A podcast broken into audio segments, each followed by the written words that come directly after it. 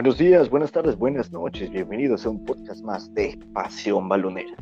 El día de hoy tengo el gusto de volver a estar con mi compañero y amigo que realmente les gustó mucho la participación que tuvo y vuelve a estar con nosotros. Saludos Juan, hasta Panamá, un abrazo. Hola César, ¿qué tal? Buenas. Perfectísimo, todo bien.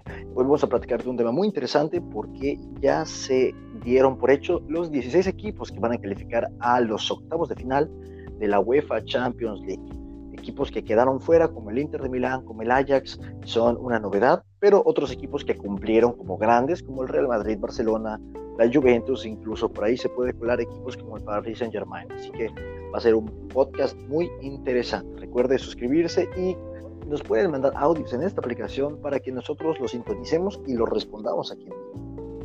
Empezando eh, por el primer tema, Juan, se calificaron ya los 16 equipos, enfrentamientos que se pueden dar como el Real Madrid Leipzig, el Real Madrid contra equipos de mayor envergadura como PSG, como perdón, como Bayern Múnich, eh, diferentes rivales que se pueden dar, pero tú con qué equipo te quedas como el equipo que más, eh, ¿cómo se puede decir? más difícil va a ser enfrentar o como el equipo que mejor se desempeñó en toda la fase de grupos. Bueno, si nos vamos a los números, diría que el, el mejor equipo que se desempeñó en la fase de grupos puede ser que haya sido el Manchester City o, incluso la Juventus, pero definitivamente el equipo que nadie quiere es el Liverpool. Sí, concuerdo. Creo que el equipo que nadie quiere es el Liverpool bajo ningún concepto. Yo comentaba en un programa en el que estuve hoy en la tarde, no sé si concuerdas conmigo, que hoy por hoy el Liverpool, línea por línea, tiene los mejores jugadores del mundo, eh, o, o, no del mundo, pero al menos en un mejor momento. En la portería, no sé si haya un portero que se compare con, con el propio eh, Allison, quizás Ter Stegen y, y, o Black, ¿no? Serían los únicos dos porteros que podrían dar, porque en la Premier League no hay ningún portero que tenga ese nivel. En la Bundesliga, que tú sabrás, creo que no hay ningún portero que tenga ese nivel. Eh, en Liga Francesa, el Navas no tiene ese nivel. Creo que aquí en la portería se saldría ganando el equipo, el equipo de la Bundesliga, el, eh, perdón, el equipo de la, de la, pues de la Liga Española, los equipos, ya sea Ter Stegen, ya sea eh, Oblak, ya sea el propio eh, portero en la Premier League como Alison Becker, y creo que aquí es una zona muy condicionante, y arriba tienen a quizás el mejor tridente del mundo, con Mohamed Salah, Sadio Mané y Roberto Firmino. No sé si concuerdes o difieras en ese punto. Em, sí, yo opino que tienen el mejor tridente del mundo arriba y, que efectivamente el, eh, quizás el mejor portero a día de hoy es Alison.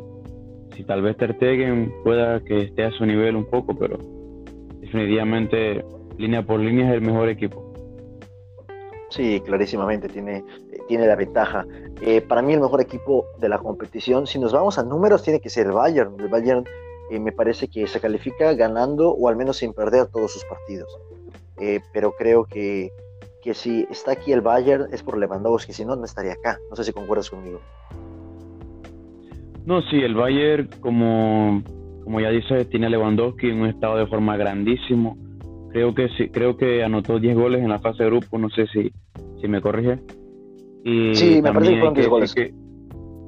sí, un grupo bastante accesible para un equipo de ese nivel. Eh, eso también lo ayudó bastante. El, el Olympiacos por el Tottenham creo que fue una la piedra angular que al, al, final termina por ser fácil. Le ganas los dos partidos, uno por dos goles de diferencia, el otro le ganas con un resultado totalmente abismal. Y creo que el Bayern se perfila como un equipo importante, pero al mismo tiempo es una cara, es una moneda del aire. Puede que te salga bien porque vas en una buena racha, pero puede que te confíes por haber ganado sin mérito alguno y te eliminen en octavos de final, que creo que es lo más probable. No sé si estés de acuerdo. Sí, ya te digo, el Bayern siempre en fase de grupo es un equipo muy arrasador, muy impresionante, pero no siento que tenga eh, la misma estructura, el mismo la misma base de jugadores que tenían en aquel 2013, 2014, que era mucho más sólida y que se, veía que era uno de los 3, 4 clubes más grandes y poderosos de, Europa.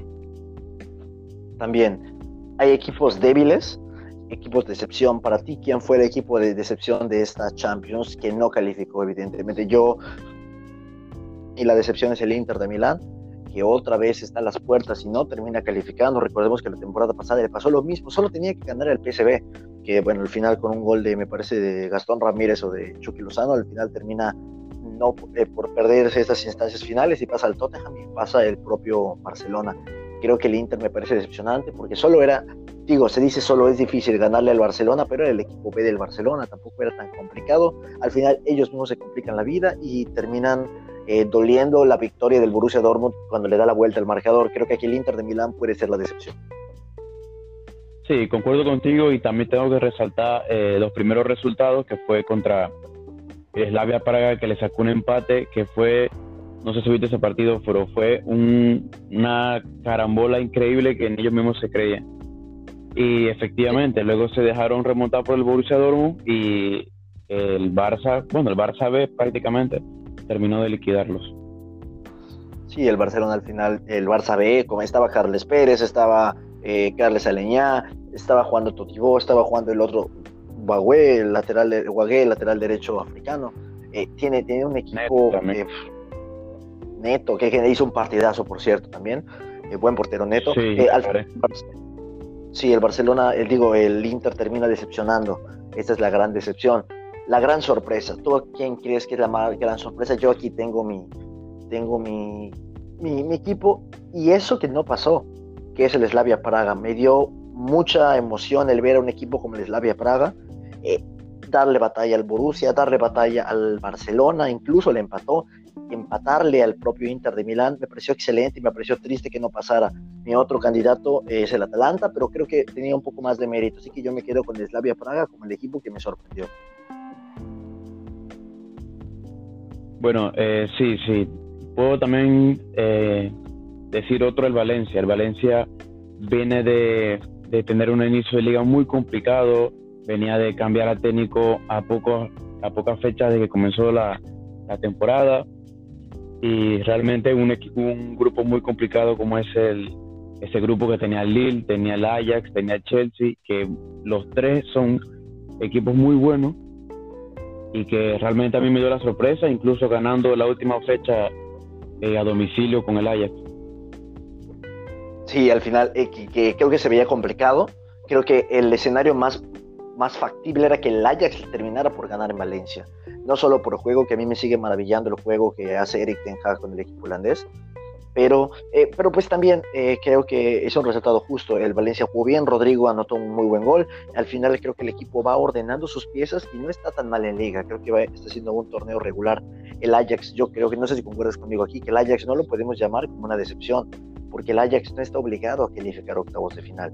Que la temporada pasada nos haya sorprendido y haya llegado hasta una semifinal, casi a una final, es otra cosa, pero creo que no le podemos pedir tampoco que sea un candidato al título todos los años, cuando además de que le desarmaron con dos hombres como Frankie de Jong y Matthijs de Ligt, termina siendo un equipo que creo que tiene, es de los grandes en Holanda, el más grande en Holanda, pero hasta ahí tampoco tiene la obligación de, de, de ser un equipo infranqueable en el panorama europeo. Lo debería ser por historia, pero sabemos que no es la realidad. Sí, y también quiero resaltar un punto que yo pienso que la Europa League no le cae tan mal al Ajax porque si nos vamos hace un par de años atrás cuando la Europa League ganó el United con Mourinho, ellos fueron los que perdieron esa final y venían con esa misma base de jugadores. Luego vinieron a, a la Champions y dieron la sorpresa, pero en Europa League pueden dar la sorpresa también. Sí, sí, sí puede ser un inicio de otro proceso como el que tuvieron, eh, que, que, pueda llegar a más, ¿no? Creo que es un buen equipo y tiene buenos futbolistas, eh, así que vamos a ver cómo se da. También, ya hablamos del equipo que nos sorprendió, para ti fue el Valencia, para mí fue el propio Slavia Praga, que como comento me, me, tiene maravillado. También me gustaría, me, me gustaría eh, opinar acerca de un tema bastante interesante, que es los equipos grandes, porque los equipos grandes están en un mal momento, el no en un mal momento, pero creo que hay otros en mejor momento. El Real Madrid no está en su mejor momento, el Barcelona tampoco, el Bayern mucho menos, la Juventus creo que a pesar de que tiene buenos resultados, pero el juego te deja mucho que desear, ya lo comentábamos el día de, el día de ayer en el podcast. Eh, me parece que ahorita, no sé si concuerdas conmigo, la final más atractiva de la Copa de Europa sería un Liverpool contra el equipo que me ponga, sea un City, ya sea un bueno Atlético no creo, pero ya sea un equipo de esas que un PSG. Creo que eh, ahorita el Liverpool es el mejor equipo del mundo y después hay, hay un, eh, un espacio donde están todos los otros equipos, pero creo que Liverpool está un paso más adelante. Sí, pienso igual. Y también eh, trayendo el tema de ayer, pienso que hay muchos equipos como el Bayern, como el Real Madrid, como el PSG, que lo, si ves las estadísticas que tienen en su liga y el momento que tienen ahorita mismo, tal vez no sean tan malos como a, nivel colectivo, pero sí es cierto que, te generan dudas, definitivamente para lo, que son las fases de eliminación directa. Sí, al final terminan, como comentas, generando dudas y, creo que son más los puntos de desconcierto que, el beneficio que te da ¿no? al, al, ver el fútbol. Si nos ponemos a hacer un equipo de la fase de grupos, ¿con qué portero tú te quedarías? Yo tengo claro el mío. Pero dime tú con qué portero te quedarías de esta fase de grupos. Bueno, el portero para mí, no sé si, si fue porque fue tan excepcional contra nosotros, eh, pero yo me quedo con Ter Stegen. Fue increíble, fue casi imparable en los dos encuentros que, que hicimos contra él y contra el Inter también dio muy buenas paradas.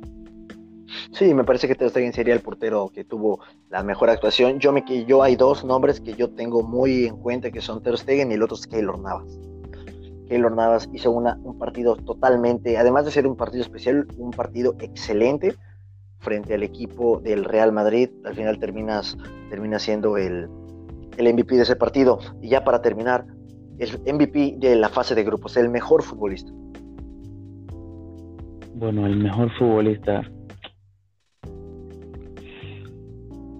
Eh, bueno, si, si es por, por lo que ha contribuido su equipo, yo me quedaría con, con Lewandowski definitivamente en la, fase de grupo. Yo tengo dos nombres, eh, dos de la Bundesliga. Eh, para mí fueron increíbles. y, por cierto, uno es Robert Lewandowski. Creo que aquí no hay. bueno, son tres, son tres. Robert Lewandowski.